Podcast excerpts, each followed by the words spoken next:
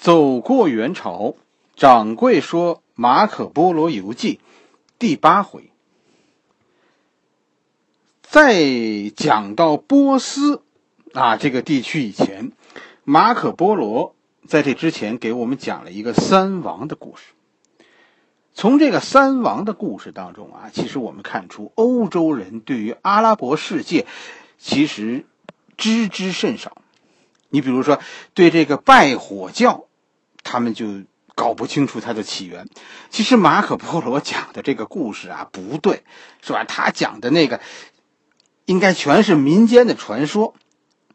不，这个事儿不是说欧洲人只有欧洲人不知道。其实要是没有金庸啊，没有没有张无忌的那个小招啊，咱们恐怕也不知道说波斯还有一个拜火教。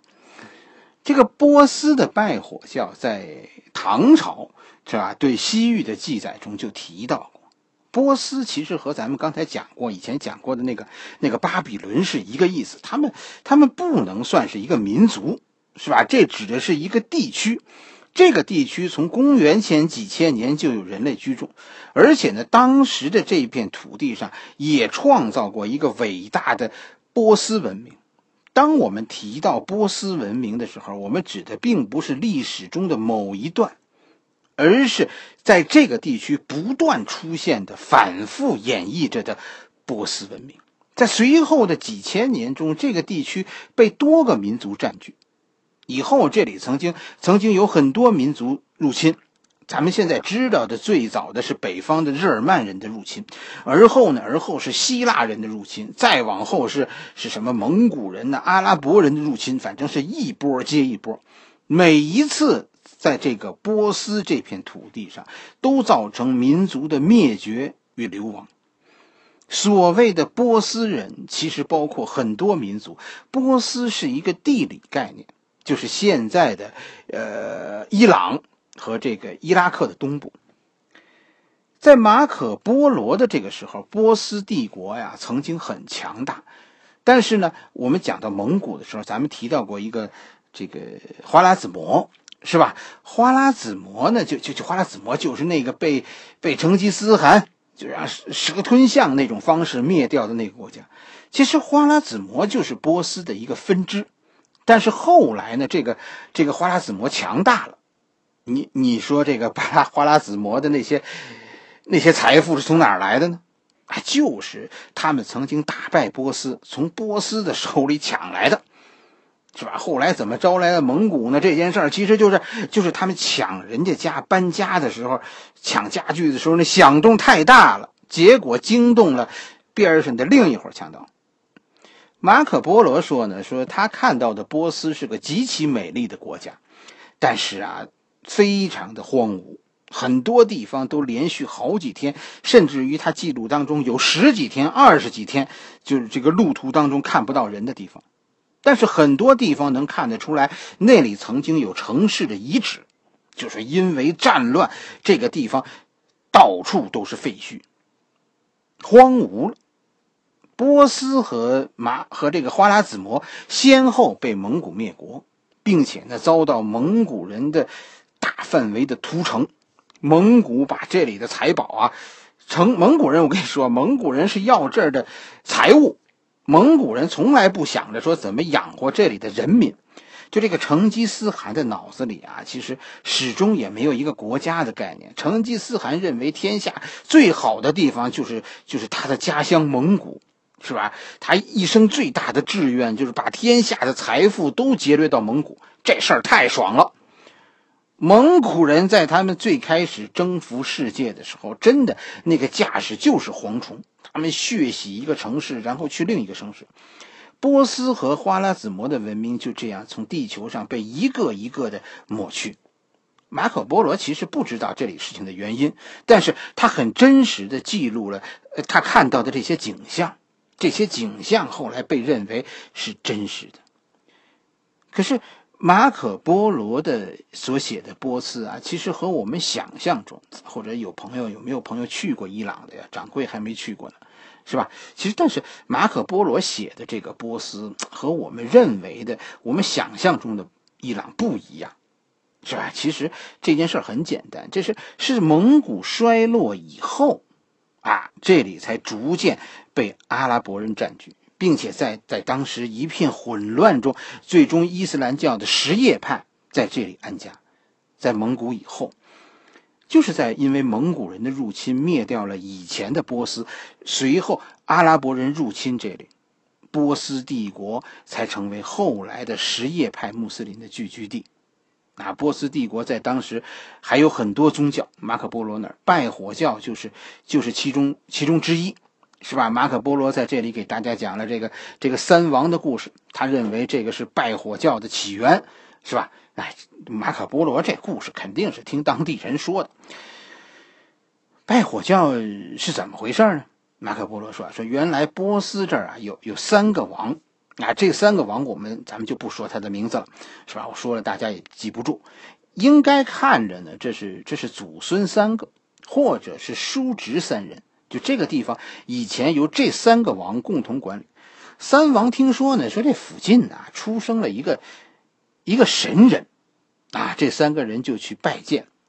商量说说说，咱们去了呀，咱们仨测试一下，说这个这个神人以后啊，到底他是个他是个什么级别的神呢？是吧？他们用的什么办法呢？哎，这三王用的办法，其实其实就是咱们汉人常用的抓周，是吧？咱们汉人小孩有抓周的这个这个习俗。这三王呢，一个人呢进献的是黄金，第二个人呢进献的是香料。也可能是咱们烧香拜佛的那种香，反正就是应该是香料香。第三个人呢，进进献的是叫墨药，墨药啊是一种是一种药材，是吧？这是波斯的特产，什么病啊都治。你就想这个药，就这种性质。这三个人就就商量好了，是吧？到了那以后，让这小孩自己选。这不就跟咱们抓周一模一样吗？是吧？咱们三个人进献的礼物，要是哎他选黄金呢？哎，那他将来就是人王，是吧？是咱们人类之王。他要是选香呢？那那就厉害了，他是神。要是他选这个这个墨药呢？那哎，那他就是巫师。将来三个人就这样分别进谏，结果呢，出现了一个一个奇怪的事儿。一开始这三个人啊是是分别进见，就一个人走进去见，这个人出来，下一个人再进去，就这样进见的。结果发现什么呢？发现这里边的不是一个小孩，而是一个和最自己的岁数相当的大人。你说这这件这件奇怪了是吧？关键是这三个人的岁数不一样啊，这是祖孙三人或者是叔侄三人，他们的岁数不一样。可结果呢？实际上他们是看到了不同的人。可是分明这屋子里只有一个小孩而且呢，这个小孩呢，把把这三个人送的礼物，你猜怎么着，都收了。啊，这这太厉害了，是吧？这将来既是神又是人王，他还是巫师，全他全占了。最后这这三王出门这么一对词儿呢，是不是不成？我们咱们还是一一起去觐见吧。三个人这才后来又一同要求觐见这个小孩，这才看到啊他的本来面目，原来真的是一个出生大概几十天的这么一个婴儿，而且这一回这个婴儿呢送给了三王一只盒子，哎，三王半路上打开一看，里边是一块石头，这三王就开始纳闷了，这石头是是是什么意思？想不出来，说这石头代表什么寓意，不明白，啊，这什么意思？三王呢就把那石头啊就给丢进了一个井里，结果怎么着？结果眼看着天上降下降下来了神火，就把这井点燃了。后来呢？后来波斯人就取这个火回去祭拜，并且用用这个火呢，以后以后焚烧祭品。哎，马可波罗说说说，这就是这就是波斯拜火教的由来。这个石头是什么意思呢？马可波罗说说这个石头啊，是神想告诉这三王，是吧？这是这是说信仰要坚定，坚如磐石。马可波罗其实咱们这么一看就知道，他不懂拜火教。他说的这个拜火教的起源，其实就是一个民间传说，是吧？当地人讲的神话故事，这大体上就类似于咱们咱们汉人讲女娲娘娘补天那种那种传说。这个故事不值得推敲，是吧？它除了说明伊朗公元前啊那个地儿出产石油，是吧？它没有别的什么含义。拜火教啊，其实和基督教有有渊源的。基督教中很多内容其实也就有专家考证过，是来源于这个拜火教。基督教是后来靠靠战争在欧洲流传的，是吧？最早啊，基督教曾经是一个中东的宗教，咱们讲过那个耶路撒冷，是吧？基督教和伊斯兰教其实是邻居。拜火教的起源呢，其实史书上并没有记载。但是他的教义，我们能看到，拜火教是说什么呢？拜火教啊，是说这个这个世界上有两个神，一个善，一个是恶，哎，这两个神同时存在，我们每个人的每个行为都是这两个神斗争的结果，这个大家见过是吧？这就是基督教里的天使和撒旦呢。是不是就是他们俩的斗争？动画片里常见的那个场景啊，就是这个意思。其实，这个是源于波斯教，波斯的这个拜火教。拜火这件事儿，说大家不都去去祭拜这火吗？拜火就是弘扬善啊。这个恶魔是怕火的，所以这个拜火教，咱们说说他拜火，哎，这就是弘扬善。他和基督教有渊源。这宗教啊，咱们说其实都是一步一步升级来的，都有教主，是吧？但是，但是咱们咱们知道，它它其实都是源于我们自己的文化。你看道教，这是源于咱们中国古老的传统文化。道说是并不是老子创造的，是吧？道这个东西是老子对传统的中国文化的总结。佛教呢，佛教呢也是也是源于印度教。甚至于佛教应该是印度教的一个分支。哎，咱们看现在看到说说基督教也是有祖先的，这个其实其实和和这说法和和掌柜是一样的，是吧？历史其实是有两种读法，一种是按时间这个维度去去读的，这个大家很熟悉，看书呗，是吧？另一种另一种什么？另一种就是按地理去读。是吧？掌柜，掌柜这些天就就在想，要不，要不下半辈子就就干这个吧，是吧？做一个旅行家，是吧？在，呃，四处走动走动，是吧？以一个历史人的角度，走过千山万水，然后靠给靠给大家讲故事为生。掌柜觉得这个也挺有意思。马可波罗说什么呢？说说自己穿过波斯。依次经过了八个国家，特别是大家应该注意一件事啊，马可波罗记录了这个八个波斯国家的名字的时候，他是从北向南这个这个顺序记录的。换句话来说，这仍然是马可波罗在走向霍尔木兹海峡的过程中，就是走向印度洋那个方向。此时他仍然是准备坐船的，从波斯，是吧？从北向南这一路，因为。因为这波斯的地名啊，咱说实话，跟后来的历史很多都没办法对照。就后来这些城市被被从地球抹去了又重建，抹去了又重建，所以它当初叫什么，后来都很难查，所以大家也就也就别试，是吧？我以前真的一个一个的找过，后来找到几个，但是多数都都放弃了，就找不到。这八个国，这八个国家现在就找不到踪影。古时候的名字和现在的名字完全不一样，是吧？就跟老北京似的。老北京，你说元朝的时候有胡同，你现在哪儿找去元朝那胡同名？是吧？关键是很多的古城都被毁去了，所以现在这些地名就说不清了。咱们大体上啊，大家拿出地图，我给大家指指。这个马可波罗啊，是是从伊朗的，这叫耶斯德这个地儿。进入波斯的，现在这个地方不叫耶斯德，耶斯德你找不到。这个地方大家找一下，在地图上能找到。这个地儿叫伊朗，叫亚苏季。亚苏季，在伊朗的，应该在伊朗的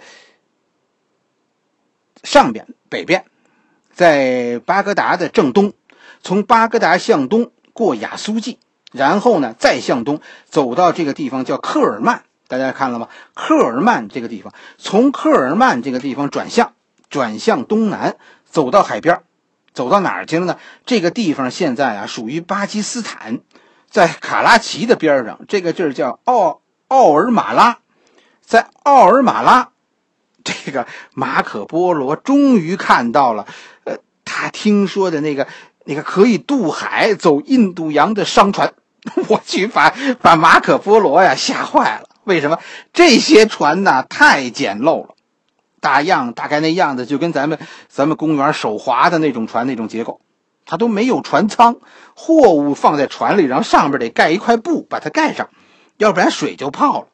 更可怕的是，全船没有铁钉，都是用木头销子连接的。重要的地儿说木头销子连不住怎么办？拿绳捆。我天，海船。这些是海船，海船上都都没有油漆，就是刷上一层鱼油，这就算防水了。马可波罗看完以后啊，马可波罗在游记中写道：“确实，我听说啊，有船出海以后从印度回来过，反正不是所有的船都会沉，有过有过没沉没沉的那个船从印度回来的。哎呀妈呀，这船这船谁敢坐呀？是吧？”马可波罗说：“说他们于是另寻道路，开始北上，这就是又又往回又绕回去了，再次穿过波斯，穿过伊朗。哎，没办法，你你想的挺好，是吧？坐船来中国，那谁知道这这船都是用绳子捆的呢？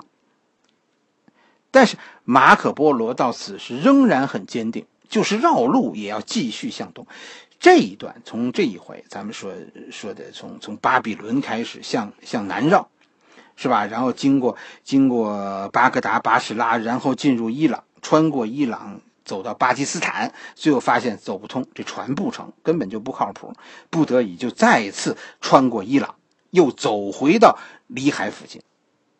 这期间的每一个地方。马可波罗写了很多地方，这里这里出产什么？这个咱们一开始看不懂，是吧？觉得很枯燥。但是后来我听说，说说当时的欧洲人呢，就看这个马可波罗写的这些东西啊，看的是如醉如痴。为什么？因为马可波罗写的这些东西，马可波罗重点写的这些东西，这儿出产什么，那儿出产什么，这些东西很多都是他们身边的东西。欧洲人当时很多东西来自东方，但是他们并不知道这些东西是哪儿出产的。现在马可波罗这么一说，哦，突厥玉啊是齐尔曼国的，感情贾斯德感情是这个丝绸，我们叫贾斯德的这种丝绸，感情是来自贾斯德这个地儿的。确实，这这一般这一段我们。咱们大家看着是真没劲，你要看书看的是真没劲，但是转念一想，欧洲人当时肯定看的特兴奋，就长见识了，是吧？因为这些东西就在他身边这些东西咱们就我就不给大家讲了，咱们咱们咱们赶快往下讲，是吧？这都这都说到三十回了，照照咱们现在这个说法，哎呀，这这这个咱们现在说到说到没三回，说到十八回九回是吧？照现在的说法，三十回咱们进不了新疆啊，咱们得说快一点。在一个叫哈马迪的地方，是吧？马可波罗说他遇到了这次旅行中最最危险的一次遭遇，他们被强盗抓住了。这是他们在距距离这个港口有还有三天四天的路程的这个地方，此时已经走了一年了，是吧？眼看就要走到以前计划中的港口了，可是被被强盗抢了。最后，其他的人都死了，只有七个人侥幸侥幸逃走。这里边就有马可波罗和他的父亲，还有叔叔。其实，真的，大家大家看看书这一段，很写的写的挺险的，是吧？古时候这个丝绸之路走着，真是真是很危险。不但危，不但很艰苦，哎呀，而且很危险，不容易啊！就说这个事，离开海边。马可波罗又又绕路走回到科尔曼，然后从科尔曼北部这个一个现在现在历史名城，现在咱们这个地儿叫什么呢？叫叫科赫伯南。哎，马可波罗游记中管这个地儿叫什么？叫忽必南。这一段其实掌柜认为，我是我自认为这是，这是我能讲的比较得意的一段。为什么呢？因为一般来说呀，你看，你看马可波罗，你从网上搜吧，几乎没有人把这一段在地图上画出来。为什么呢？为什么大家看不懂这个路线，就认为马可波罗游记中所说的这十几个地方都不是他走过的？虽然马可波罗说他在距离海边四公里、四天路程的地方被强盗抢劫了。但是大家仍然认为这是撒谎，都认为马可波罗是以物产为根据写了波斯的几个地方，因为这几个地方当时有商品在欧洲盛行，就他没去过。但是掌柜做了这个功课以后，就真的把这些地名连接起来以后，虽然这这十几个地名里大概咱们现在只有只有四个咱们能够找到，但是这四个点如果连接起来，这个故事很完整。掌柜恰恰认为，马可波罗是沿着一条路写的，这条路是一个真实的道路，马可波罗真的走过，而且这一这一段其实写的环环相扣。他为什么南下呀？是吧？他是他是要去东方，可是为什么他一个劲儿向南走呢？马可波罗给你写了写了奥尔马拉的船质量太差，他为什么写这个事儿？是吧？这是一个理由。